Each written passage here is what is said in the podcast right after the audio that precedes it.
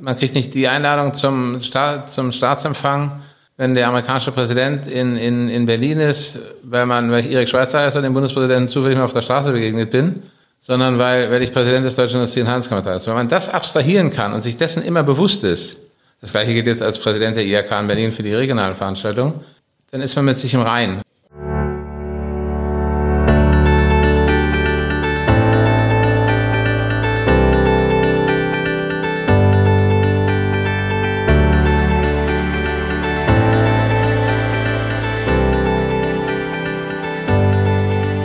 Herzlich willkommen im Podcast Unternehmen im Gespräch, dem Interview-Podcast mit Unternehmern und Unternehmerinnen aus dem Rheinland. Mein Name ist Heike Drechsel und ich freue mich ganz besonders auf meinen heutigen Gast, Dr. Erik Schweitzer. Dr. Schweitzer führt die Alba Group mit rund 5400 Mitarbeiter und Mitarbeiterinnen und erwirtschaftet mit Entsorgungsdienstleistungen in Deutschland und Europa einen Umsatz von circa 1,3 Milliarden Euro, womit das Familienunternehmen zu den führenden europäischen Recycling- und Umweltdienstleistern gehört. Wir sprechen gleich über die Anfänge des Unternehmens und über die zwei wichtigsten strategischen Entscheidungen der Brüder Schweizer, die zur heutigen Unternehmensgröße und dem Erfolg des Unternehmens beigetragen haben. Außerdem offenbart uns Dr. Erik Schweizer, warum er lieber Unternehmer ist und niemals in die Politik gehen wollte. Andererseits er jahrelang als DIHK-Präsident ehrenamtlich wirtschaftspolitisch tätig war. Natürlich sprechen wir auch darüber, warum Kunststoffrecycling für unser Klima wichtig und richtig ist und was der Klimawandel mit anorganischem Abfall und fehlenden Biomülltonnen zu tun hat. Wir sind die Zukunft, so lautet der Claim der Alba Group. Was das für sein Unternehmen an sich bedeutet, erläutert er uns und verrät zudem, was es für ihn persönlich in Bezug auf seine Nachfolge im Unternehmen besagt. Und ich darf noch verraten, dass dies das erste Podcast-Interview ist, das Dr. Schweizer geführt hat. Insofern freue ich mich sehr über diese Premiere und wünsche nun allen Zuhörerinnen und Zuhörern gute Unterhaltung mit dieser Unternehmergeschichte. Los geht's!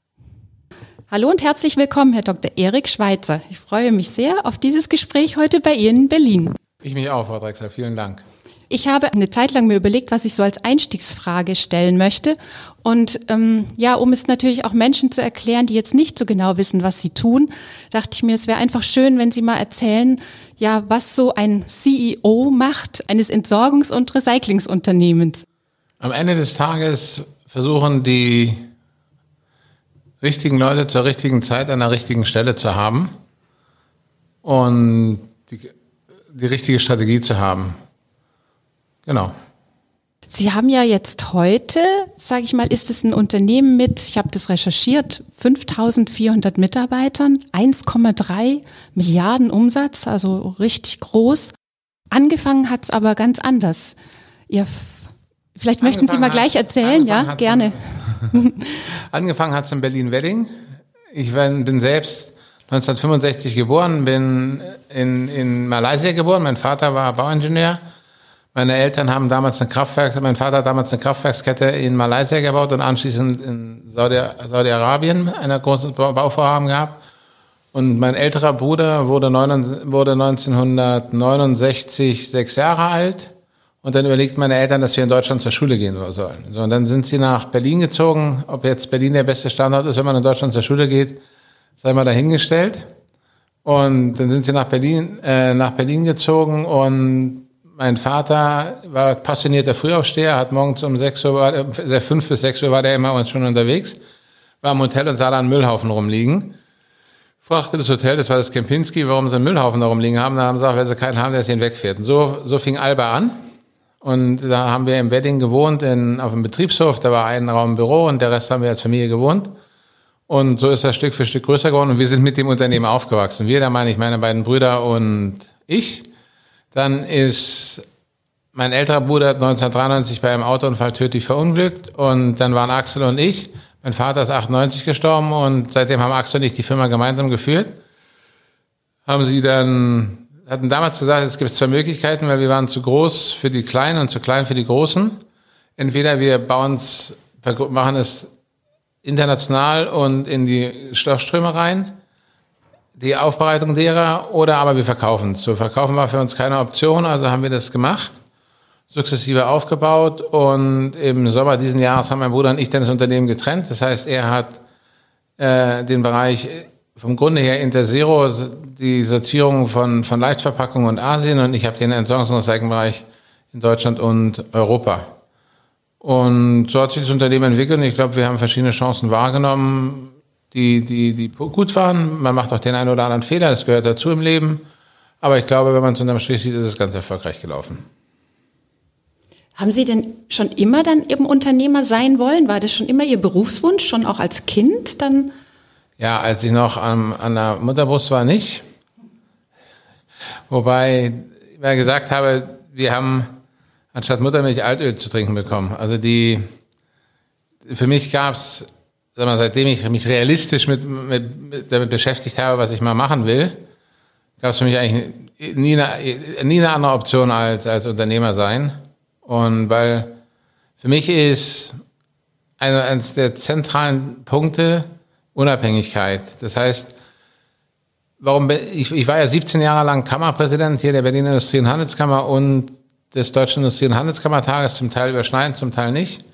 Aber in der Summe 17 Jahre und das ist ja sehr politiknah. Und ich bin ein sehr politischer Mensch. Ich würde aber nie hauptamtlich in die Politik gehen, was nicht heißt, dass ich keinen großen Respekt davor habe. Das habe ich für Leute, die Menschen, die das machen. Aber für mich ist diese Unabhängigkeit, die ich habe, auch, auch Dinge machen zu können, wo, wo ich nicht gucken muss, dass ich eine Mehrheit dafür habe, ganz wichtig, von, sondern von denen ich überzeugt bin. Und in der Politik, der Unterschied, wenn Sie Unternehmer sind äh, und Ihnen gehört das Eigenkapital, dann entscheiden Sie. In der Politik entscheidet der, der die Mehrheit hat. Ob, egal, ob das richtig oder falsch ist. Und das ist, dann sind Sie immer davon abhängig, dass Sie gewählt werden, auch, auch in den Parteien. Und das, das wäre nichts für mich. Und deswegen habe ich, war ich an dieser Schnittstelle tätig, wo ich zwar sehr politisch agieren kann, konnte, andererseits aber meine Unabhängigkeit nie aufgegeben habe. Und das ist für mich ein zentraler Punkt. Ja, ich habe nach dem, ich hatte ja in Berlin studiert und promoviert und hatte meine Promotion dann im Februar 1990 fertig. Da war ich mit der jüngste Doktorand Berlins. Und da war dann ein Dreivierteljahr in den USA, habe dann ein Trainee-Programm bei, gemacht bei, da, bei BFI, das war damals das zweitgrößte Entsorgungsunternehmen in den USA und habe dann dreiviertel Jahr lang in Houston und den Rest der USA gearbeitet. Aber sonst habe ich in, in keinem anderen Unternehmen gearbeitet. Ich möchte mal noch ganz kurz zurückkommen. Äh, Sie sagten ja vorhin, dass äh, Sie nach Berlin gegangen sind, dann aus Malaysia. Ihr Vater kam ja ursprünglich aus dem Rheinland. Daher ja auch so ein bisschen die Verbindung hier mit dem rheinländischen Unternehmen.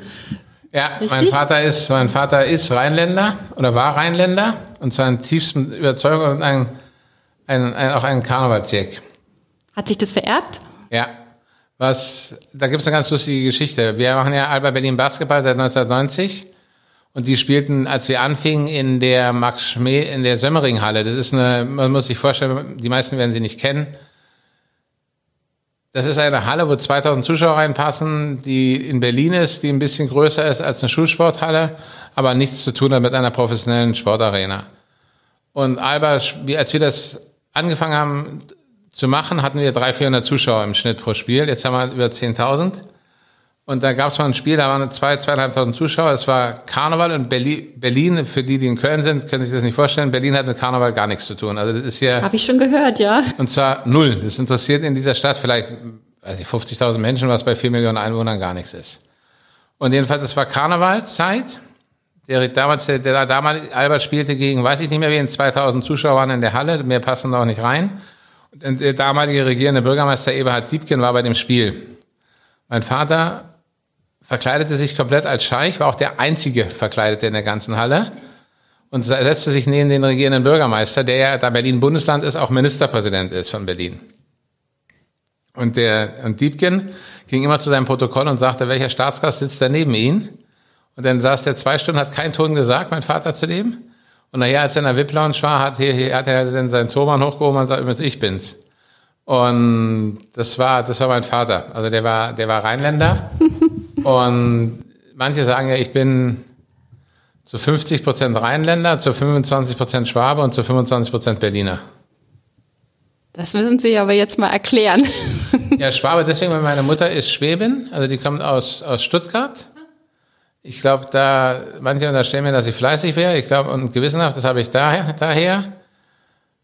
Berlin bin ich groß geworden. Ich liebe Berlin. Berlin habe ich die etwas, das etwas Vorlaute. Und aus dem Rheinland habe ich den Humor. Deswegen, deswegen diese Dreierkombination.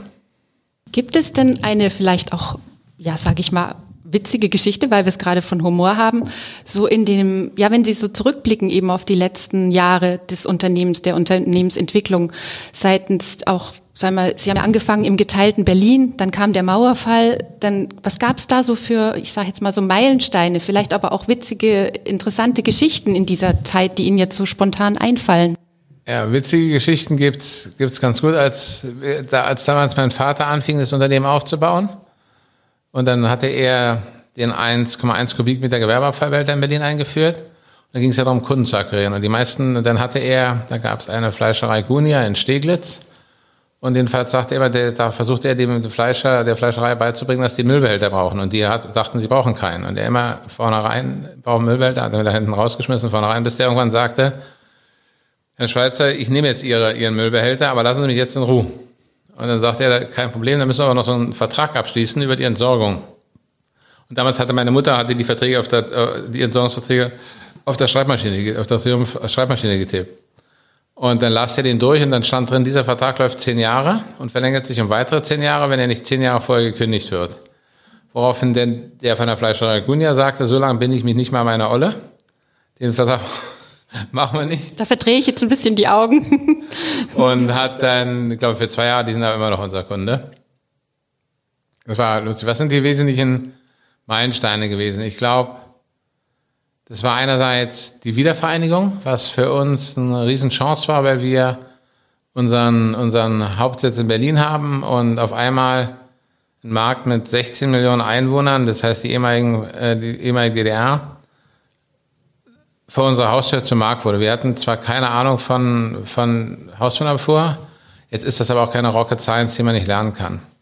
Und wir hatten auf einmal einen komplett neuen Markt äh, vor der Tür. Das war, glaube ich, eine ganz, ganz maßgebliche Weggabelung. Dann war eine maßgebliche Weggabelung der Kauf von Interzero. Und genau, das, glaube ich, das sind die, die zwei ganz strategischen Weichenstellungen gewesen. Jetzt ist es ja, glaube ich, gar nicht so einfach, wenn man so Unternehmen kauft. Man spricht ja da auch immer von, ja, jedes Unternehmen hat so seine eigene Firmenkultur. Wie bekommt man denn das zusammen? Das, das ist, ist, bestimmt eine große Herausforderung. Eine Challenge, weil sie, weil sie da, da müssen sie viel Zeit und viel Arbeit reingeben und diesen Integrationsprozess hinzubekommen. Die meisten Übernahmen scheitern auch genau an dem Thema. Also wenn sie scheitern, dass die Integration nicht hinbekommen wird. Am Ende des Tages müssen sie eine gemeinsame Kultur entwickeln. Das heißt, wenn Sie sagen, die eine Kultur übernimmt die andere Kultur, dann nehmen Sie aus der Kultur, die, die übernommen wird, die Kreativität raus, weil Sie nehmen Identität raus. Also das sehen Sie uns, das größte, das größte Übernahme war, war vom Grunde her damals die, die Wiedervereinigung.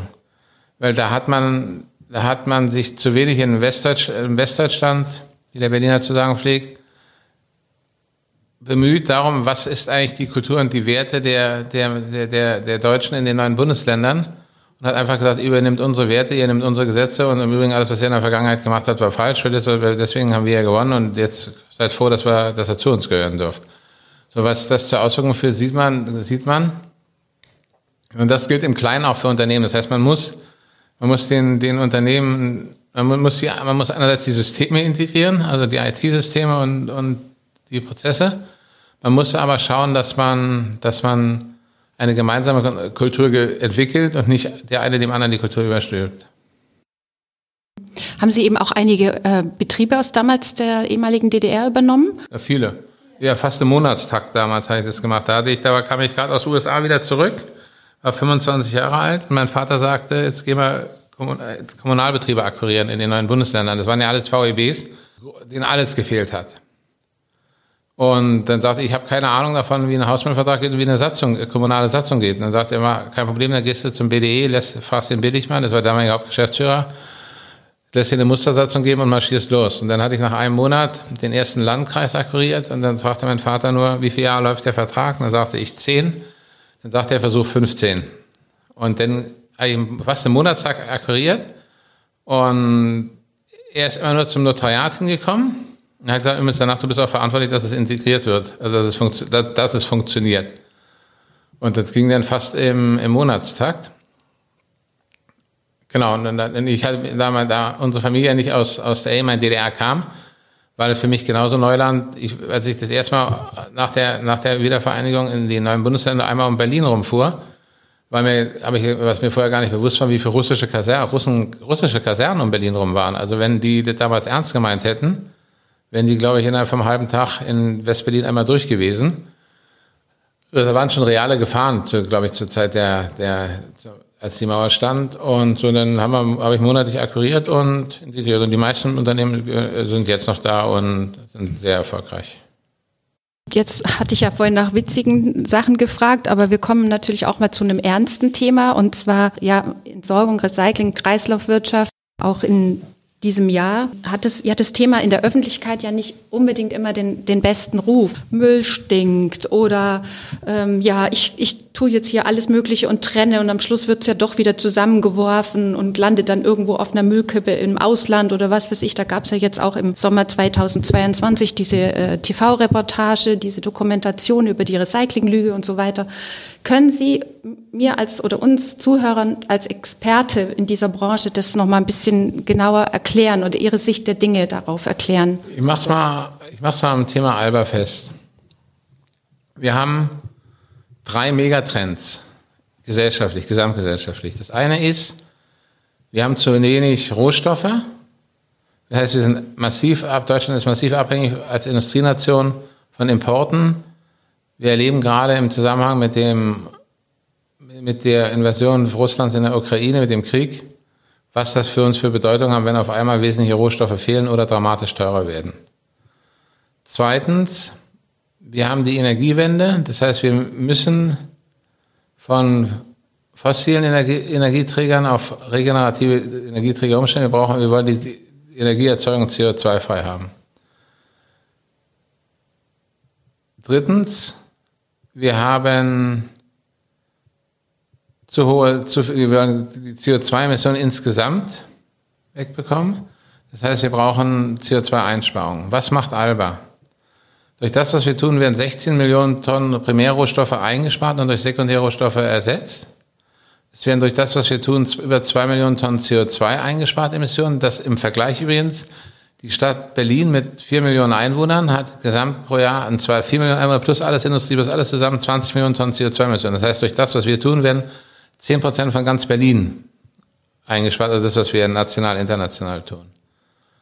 Und durch die regenerativen Brennstoffe, die wir herstellen, werden eine Million Einwohner in Deutschland mit Strom versorgt und 500.000 Einwohner mit Fernwärme. Das heißt, das, was wir tun, das heißt die getrennte Erfassung von Abfällen, deren Sortierung, Aufbereitung und zur Verfügung stellen als Rohstoff für Industrie, bevorzugt im stofflichen Recycling, also als, als Produkt zu Produkt. Und im, im zweitbesten Fall zur, Ener zur Energieerzeugung, aber als regenerativer Brennstoff, sind wir vom Grunde her Treiber der Energiewende und Gestalter des Klimaschutzes und, und Retter Deutschlands in Bezug auf Rohstoffe. Und das, das tun wir. Das heißt, das bekommt eine ganz andere strategische Bedeutung, als, als, als, als, als wir anfingen in den Ende der 60er Jahre, war die, war die Müller, hieß es Müllabfuhr und man hat nur geguckt, dass man den Abfall einigermaßen geordnet von den Haushalten wegbekommt, damit es nicht zu, zu Pest, Cholera und, und Ratten und so weiter kommt. Und hat es auf irgendeine Deponie gebracht und hat dann gesagt, nach uns die Sinnflut. Auf der Deponie kommt ja so viel Methan raus. Das hatte ich so bei der Vorbereitung auf unser Gespräch noch ja. äh, recherchiert. Das war mir gar nicht so bewusst, muss ich ehrlicherweise sagen. Ja, eine Deponie ist immer eine tickende Zeitbombe, weil sie über zig Jahre alles darauf schmeißen, was weg muss da gehört dann auch der Sonderabfälle dabei, das ist alles dabei. Und das führt zu chemischen Reaktionen, die, die, die sie nie in den Griff bekommen. Das heißt, eigentlich, das ist eine Versündigung an, an Mensch und Natur. Also muss das Ziel sein, das, was abgelagert wird, muss anorganisch sein, also darf keinen organischen Stoff haben. Das ist in Deutschland auch Gesetz. Und unser Ziel muss es sein, möglichst viel zu verwerten, und zwar Produkt zu Produkt. Und was wir nicht verwerten können, dann thermisch, äh, thermisch zu nutzen zur Energieerzeugung. Dafür brauchen Sie aber einen Brennstoff, der auch im Wesentlichen aus regenerativen äh, äh, Stoffen besteht, also aus Holz und ähnlichem und nicht aus Kunststoff. Das heißt, eine Tonne Kunststoff zu verbrennen, erzeugt eine Tonne CO2, eine Tonne Kunststoff werkstofflich zu recyceln, spart zwei Tonnen CO2 ein. Das heißt, die Differenz zwischen Verbrennen und Recycling sind drei Tonnen CO2. Und wenn man sieht, dass das im europäischen Emissionshandel eine Tonne CO2 mit 100 Euro bepreist ist, reden wir allein da vom Wert von 300 Euro, der, der, der, der, der generiert werden kann, im Sinne von Einsparung von, von CO2, was, was glaube ich, unstrittig aufgrund der, der, wir sehen es ja in den Sommertemperaturen in Deutschland inzwischen, der, der Klimawandel, was existenziell notwendig ist, um den Klimawandel äh, zu reduzieren. Ja, was, was können denn wir als Verbraucher eigentlich noch dafür tun oder was kann die Industrie dafür tun, damit wir da noch mehr einsparen können? Also wir Verbraucher können Abfälle besser trennen. Noch besser? Ich ja, wir haben das Gefühl, wir trennen Tonne, doch schon so viel. In der gelben Tonne haben wir in Deutschland über 30 Prozent Fehlwürfe.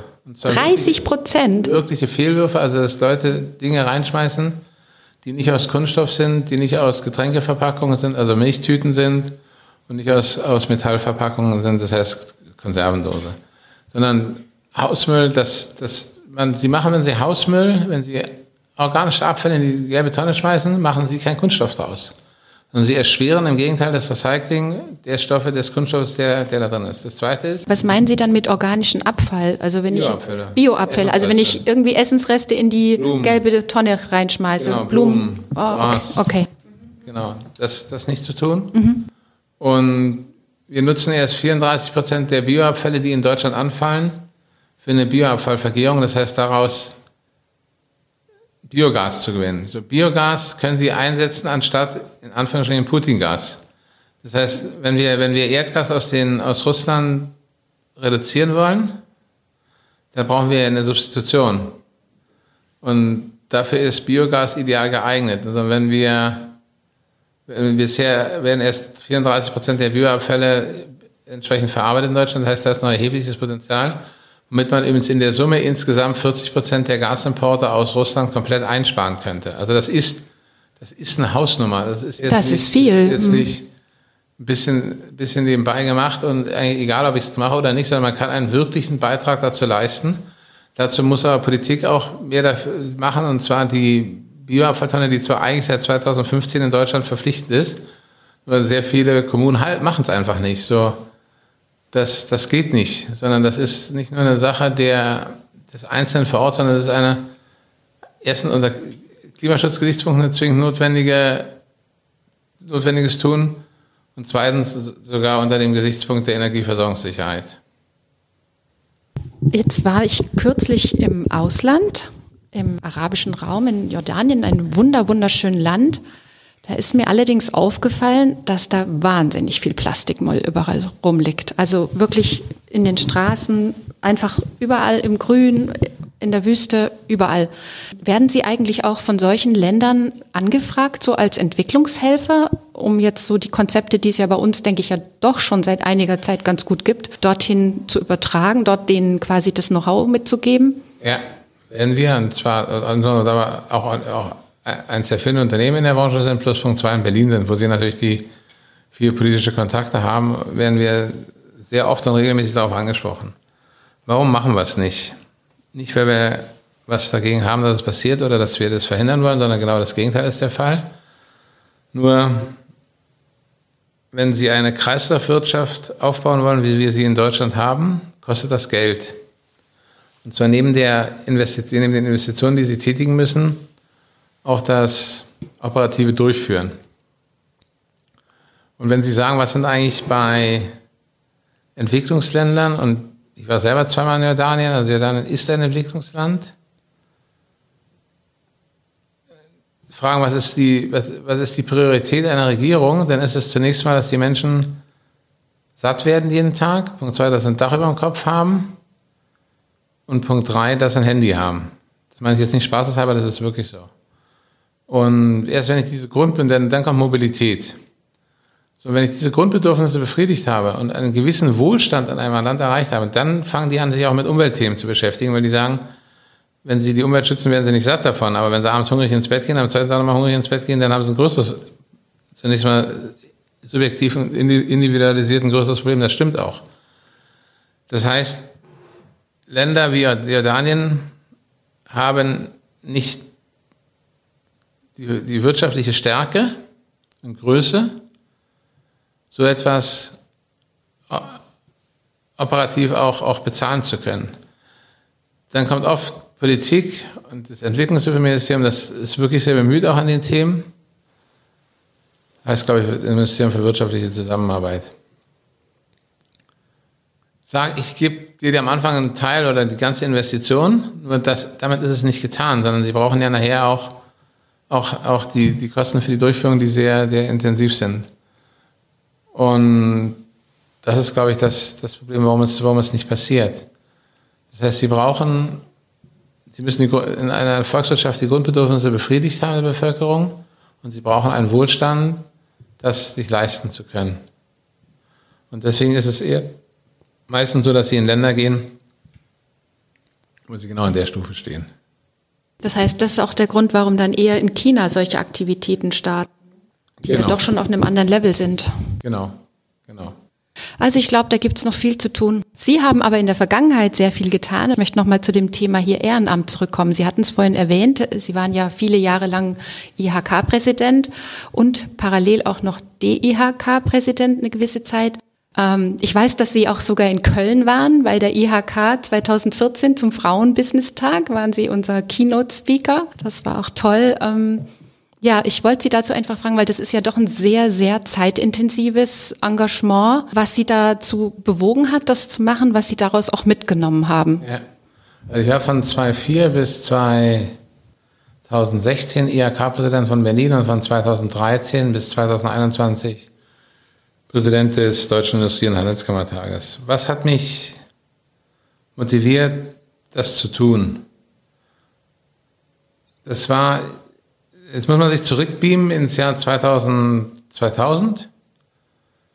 Da hatten sie in Berlin, da hatten sie die Situation in Berlin, da war Berlin nicht so wie jetzt. Also jetzt ist Berlin internationale Stadt, Hotspot, sehr, sehr, sehr interessant für junge Menschen, für Startups, für, für, für die internationale Community. Damals war Berlin, da sagte man, die Berliner können alles außer arbeiten. Also die, damals war Berlin, hatte hatte keine wirtschaftliche Stärke, hatte kein Selbstbewusstsein, hatte für manche, für manche ein großes, einen großen Mund und galt als Sanierungsfall in, in Deutschland völlig überschuldet und kriegt seine Probleme nicht in den Griff. Ich war damals und bin es immer noch der Überzeugung, damals bestand die Berliner, der Senat von Berlin, das ist die Landesregierung des Bundeslandes Berlin, aus acht Mitgliedern plus regierendem Bürgermeister. Und ich war immer der Überzeugung, dass ich sage, diese, es ist falsch, wenn man die Probleme der Stadt reduziert und sagt, dafür sind neun Menschen verantwortlich, sondern jeder sollte sich an der Stelle einbringen, an der fürs Gemeinwohl, an der er sinnvoll wirken kann, und zwar unabhängig von den persönlichen Steuerzahlungen. Die persönlichen Steuern muss jeder bezahlen. Jeder denkt, was er bezahlt, ist zu viel, aber was der, was der, der, der mehr Geld hat, bezahlt, ist viel zu wenig, ohne zu wissen, was der eigentlich bezahlt. Das heißt, das ist eine, eine Seite der, der das, das ist eine Pflicht. So, und darüber hinaus sollte jeder sich gucken, wo kann er sich einbringen. Also äh, wie, wie auch immer, jeder hat, es gibt immer, immer für die allermeisten Betätigungsfelder. Und ich habe gesagt, ich will, ich will meinen Beitrag dazu leisten, dass es Berlin wirtschaftlich sich besser entwickelt, indem ich helfe, meine Überzeugung, wie das geht, mit einzubringen. Und das, das war die Motivation, damals IHK-Präsident von Berlin zu sein. Wenn man sich im Nachhinein das anschaut, hat sich Berlin ja wirtschaftlich sehr gut entwickelt. Das würde ich nicht auf mich beziehen wollen.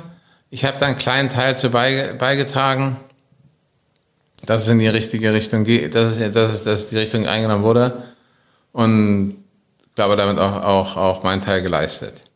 So, das Gleiche können Sie jetzt übertragen auf den DIHK machen, in, in Bezug auf mein, auf mein, ich liebe Deutschland und vom Grunde her auf die Bezug, wenn man jetzt Senat durch Bundesregierung ersetzt, dass man sagt, da, da gibt's, es gibt eine Bundesregierung, aber ich kann die nicht allein verantwortlich machen für das, was in Deutschland äh, nicht gut läuft. Und ich habe nie danach, oder ich habe mir nie aufgeschrieben, wie viel Zeit ich dafür brauche, sondern ich habe es immer so gemacht, im gestalterischen Sinne, dass ich mich eingebracht habe und versuche, versucht habe, auch meine Überzeugung, dass die zu artikulieren und dann, dann auch, auch ganz oder in Teilen umzusetzen. So dass ich, nachdem ich dann 22 beim DRK satzungsgemäß ausgeschieden bin, hatte ich mir 2020 gesagt, ich werde kein Ehrenamt mehr machen, was Zeit kostet. Ich habe mit 17 Jahren Ehrenamt meines Erachtens genügend zum, zum äh, meinen mein, mein Teil geleistet. Und dann, als ich aufhörte, hatte ich auf einmal Zeit ohne Ende. Weil mir dann, dann wurde mir bewusst, dass ich über 17 Jahre eigentlich zwei Fulltime-Jobs hatte. Und seitdem genieße ich das, kümmere mich mehr um, habe mehr Zeit für die Firma, auch für mein, für mein Privatleben. Und mir hat das großen Spaß gemacht, sowohl auf, auf der regionalen Ebene in Berlin als auch auf der Bundesebene. Und eine Zeit wie die Corona-Krise, wo wo ich selbst über 50 Milliarden bewegt habe, also für aus, aus von, von der von Bundesregierung in die als Hilfe für die Wirtschaft, hatte ich vorher nicht in meinem Leben, werde ich in meinem Leben nicht mehr haben, aber ich war Teil dessen, der, der mitgestalten durfte, dass die, dass die Folgen der Corona-Krise wirtschaftlich durch Politik und durch, wie ich finde, sehr gutes Verhandeln der Bundesregierung weil das war auch nicht nur selbstverständlich normal was geleistet, was die Bundesregierung geleistet hat, damit die Unternehmen überleben oder große Teile davon, einen Teil damit mitgewirkt zu haben und Ideen mit eingebracht zu haben. So, das war, das war, eine, war wirtschaftlich eine sehr anspruchsvolle Zeit für Deutschland, aber für mich persönlich eine sehr, sehr spannende und interessante Zeit. Habe da viele Menschen kennengelernt, habe viele Erfahrungen gemacht und auch, auch sehr schöne Erfahrungen. Und Genau, und da sind auch viele. Wird man da auch heute noch gefragt? Weil also in der Zeit sind Sie ja sicherlich qua Amt sehr oft gefragt worden, so als Stimme der Wirtschaft, auch von der Politik und so. Ist das heute auch noch so oder ist es dann wirklich so stark an das Amt gekoppelt? Ja, also das ist nicht mehr der Fall. Und dann ist es, also ich selbst traue, also ich würde mal sagen, ob ich nicht irgendwas vermisse oder was. Ich vermisse gar nichts, weil ich bin, ich, weil ich immer gesagt habe, der, Respekt und die Anerkennung gilt nicht der Person, sondern immer dem Amt. Und dessen muss man sich immer bewusst sein. Natürlich können Sie als Person das Amt ein bisschen mehr in die eine Richtung oder in die andere Richtung machen, aber man ist nicht, kriegt nicht deswegen die Einladung ins Kanzleramt, weil ich Erik Schweizer heiße, sondern kriegt die Einladung ins Kanzleramt deswegen, weil ich Präsident des Deutschen Industrie- und Handelskammertages bin. Das kann man jetzt auf alle, man kriegt nicht die Einladung zum, Staat, zum Staatsempfang, wenn der amerikanische Präsident in, in, in Berlin ist, weil man, weil ich Erik Schweizer heiße und dem Bundespräsidenten zufällig mal auf der Straße begegnet bin, sondern weil, weil ich Präsident des Deutschen Industrie- und Handelskammertags bin. Wenn man das abstrahieren kann und sich dessen immer bewusst ist, das gleiche gilt jetzt als Präsident der IHK in Berlin für die regionalen Veranstaltungen, dann hat man, dann ist man mit sich im Rein und dann traut man auch nicht nach. Und ich glaube, die größte Gefahr ist bei solchen Ämtern, dass manche tatsächlich glauben, es wäre ihre Person und dann nicht loslassen können. Und, äh, und das Loslassen können, das ist auch ein ganz wichtiger Punkt. Der Grad zwischen schade, dass er geht und warum geht er nicht, endlich, der ist ziemlich dünn. Ich bin froh, dass ich immer den Punkt erreicht habe, wo es geht, schade, dass er geht, der hat, der hat da viel gemacht und will, wollen, sie, will, wollen sie nicht noch bleiben.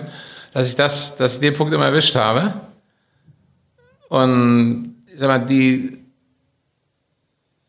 nicht gut ist es, wenn man nicht loslassen kann und wenn man nicht weiß, wann wann wann wann wenn es auch wenn es auch wenn es auch erledigt ist und dann auch nicht äh, es nicht gelingt Abstand zu gewinnen, sondern das ist das ist eigentlich dann dann dann tut man sich selber keinen Gefallen Und ich glaube, ich habe das beides ganz gut hinbekommen. Ich denke auch. Und Sie haben ja jetzt dieses Jahr auch das äh, Bundesverdienstkreuz bekommen. Das heißt, es ist ja quasi dann sozusagen auf dem Höhepunkt, wo Sie so das gemacht ja, das war nach, nach dem Höhepunkt. Nach dem, dieses Jahr.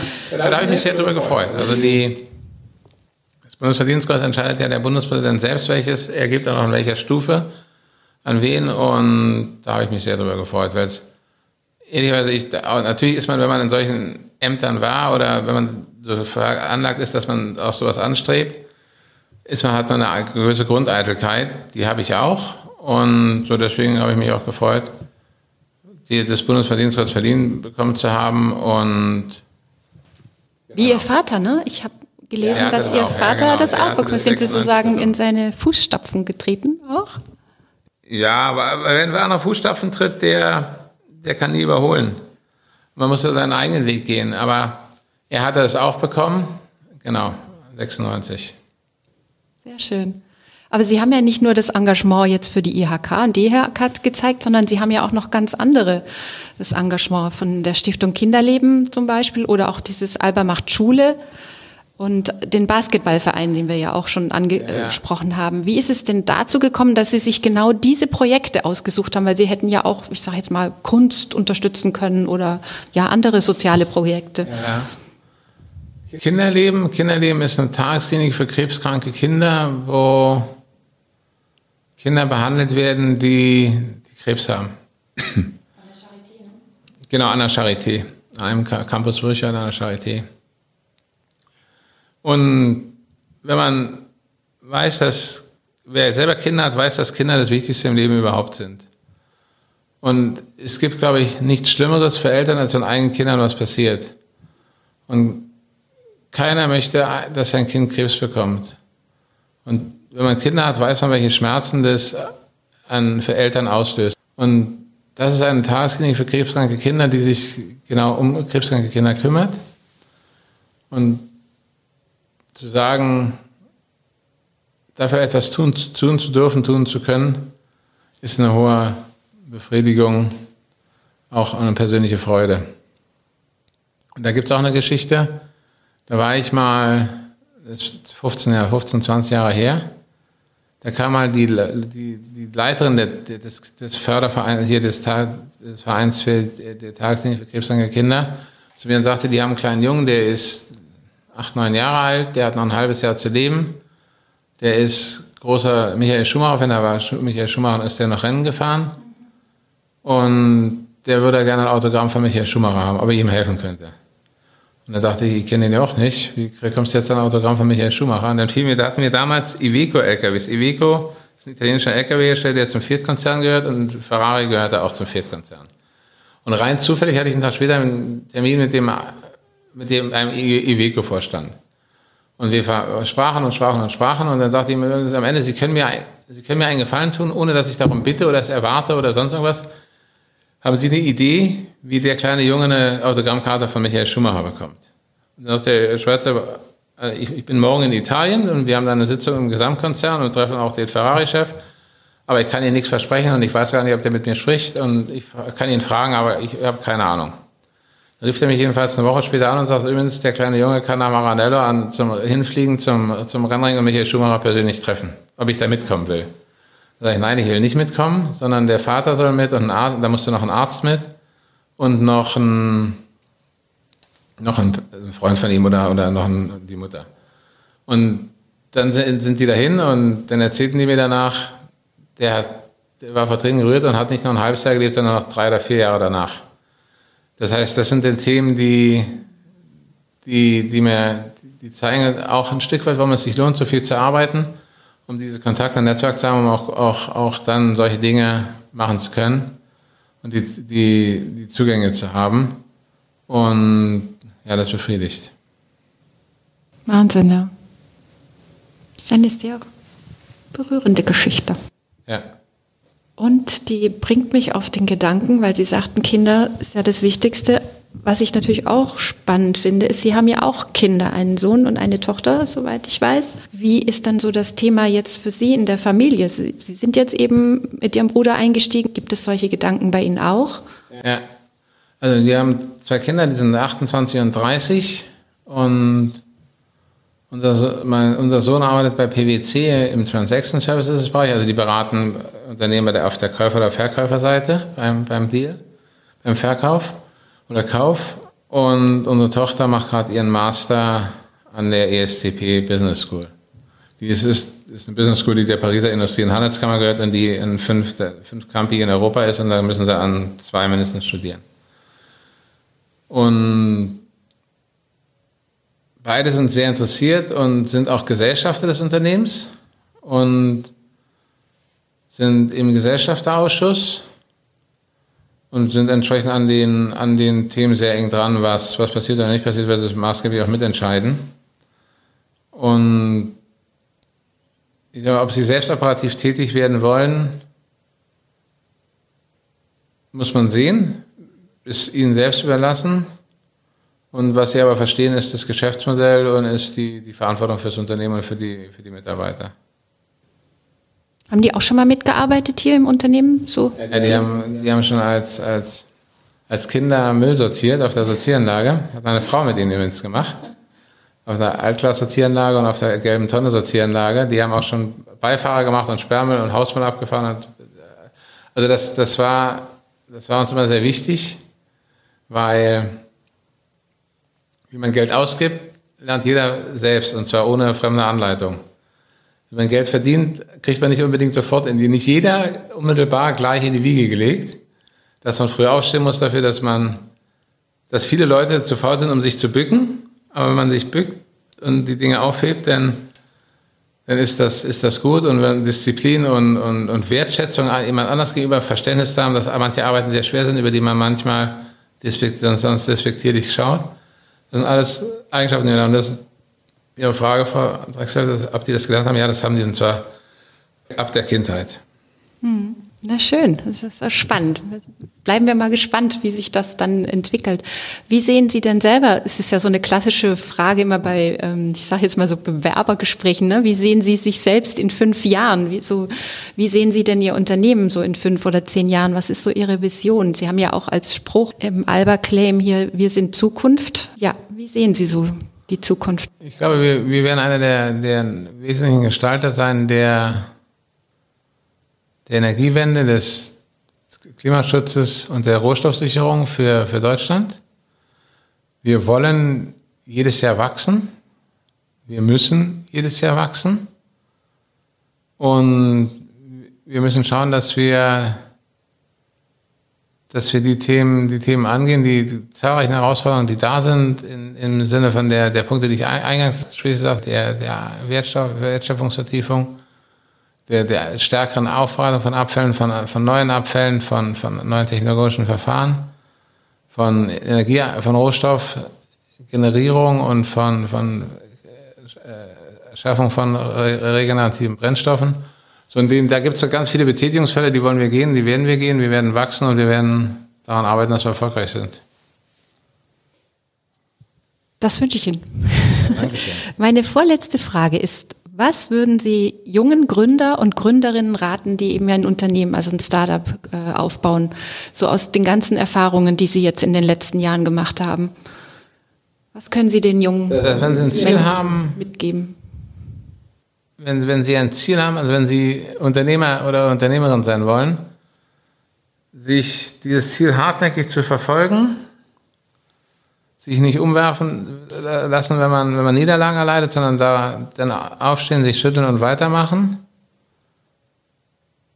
Wenn alle einem raten, etwas zu tun, es zu lassen, und wenn alle sagen, lass es sein, es zu tun, schauen, dass man zwei, drei Leute hat, die einem immer, die, die einem ungeschminkt immer, die es so gut mit einem meinen, dass sie einem immer offen, die, offen und ehrlich die Meinung sagen wenn man erfolgreich ist oder anfängt, Erfolg zu haben, mit den Füßen auf dem Boden bleiben. Das heißt, mit den Füßen auf dem Boden bleiben, sich, sich einfach Bodenhaftung zu haben. Und letztlich, und der letzte Punkt, Menschen immer mit Respekt zu behandeln. Also immer so zu behandeln, wie man selber gerne behandelt werden möchte. Mit Höflichkeit ein Wertesystem zu haben, also sich zu benehmen zu können, Danke zu sagen können, Bitte sagen zu können. Ich glaube, wenn man dieses so daraus einen einigermaßen Mix macht, dann, dann müsste das eigentlich gut gehen. Und fleißig sein. Das bestimmt am meisten. Oder würden Sie das, mit wie viel Prozent würden Sie fleißig sein? Äh, die Hälfte. Ja. Glück, was ist mit Glück? Das sagt man ja Glück oft so, Glück an der richtigen also Stelle Glück, zu sein. Also bis auf wenige Ausnahmen. Glück kommt automatisch. Also der, der fleißige, man hat nicht nur Glück, man hat auch Nackenstege und Rückenstege, so wie es jedem im Leben geht. Gibt's, gibt's hoch, gibt's Sonnenschein und Regen. Und am Ende hat der, der fleißig ist und, und, und hinterher ist und sich macht und, und, immer kämpft, der hat, der kriegt, irgendwann ist es, man sagt ja nicht immer das Glück des Tüchtigen. Das passiert dann automatisch. Man sollte nicht von vornherein sagen, ich mache mal nichts und schaute mal, ich werde schon Glück haben. Das wird nicht funktionieren. Oder kommt irgendwann automatisch. Ja, weil sonst müssten ja alle erfolgreich sein. Ne? Es muss ja doch irgendwo einen Unterschied geben in der die Biografien der Menschen sind ja unterschiedlich und äh, das ist ja immer so das Spannende, das rauszufinden, was das ausmacht. Ist es die Charaktereigenschaft? Ist es ja vielleicht das, der richtige Riecher für irgendein Produkt oder was weiß ich? So. Ja, ich glaube, also, man, also man, man, muss ein Gefühl haben, also wenn ich Unternehmer bin, muss ich eine Idee haben, was ich machen will und was, was will ich anders oder besser machen als das, was, was andere bisher machen. So, das habe ich mal unterstellt, dass man das hat. So, und dann braucht man auch ein paar anständige Charaktereigenschaften und, und Tugenden und dann wird es schon gut gehen. Super.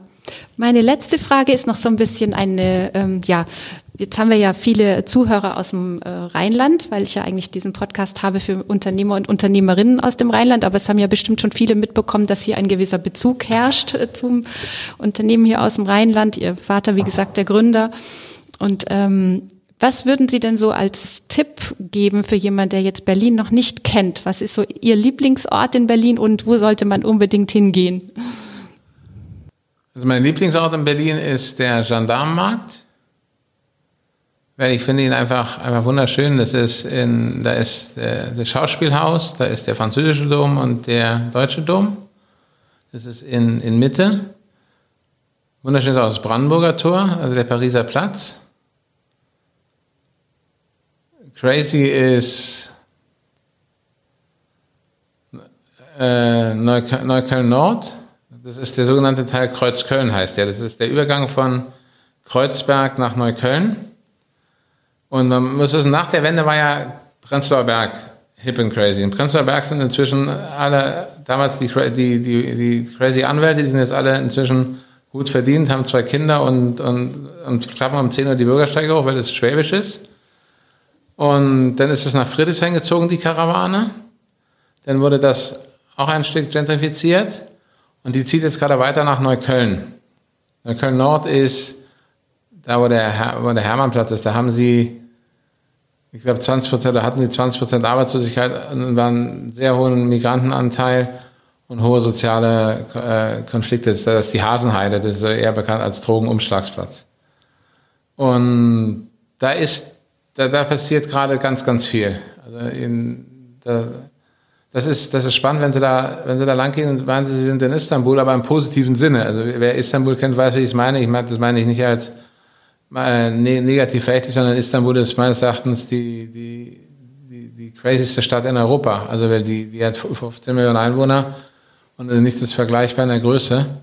Und das ist wie so klein Istanbul, also im, im mondän, international, ein bisschen südländisch, und ja, das ist spannend. Und das ist vielleicht als Geheimtipp. Wobei ich gar nicht mehr weiß, ob es einer ist, ein Geheimtipp. Ich glaube, der ist, der ist schon. Also ich also kannte es nicht. Die internationale Community ist der, okay. ist, der, ist der schon spannend. Also ich fand das jetzt einen sehr spannenden Tipp. Vielen, vielen Dank.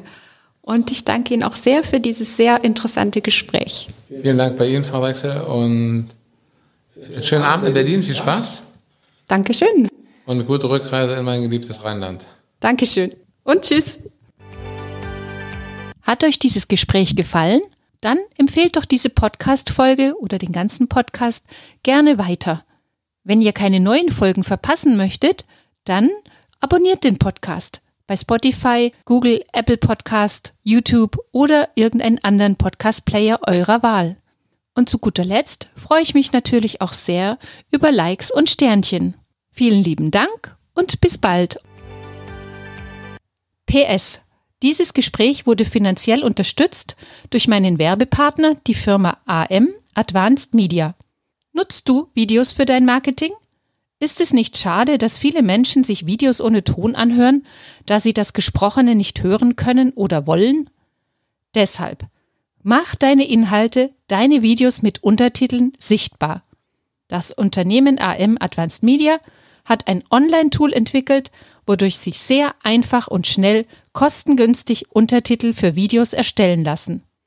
Über die Webseite www.untertitelerstellen.de kannst du ganz unverbindlich ein Angebot anfordern.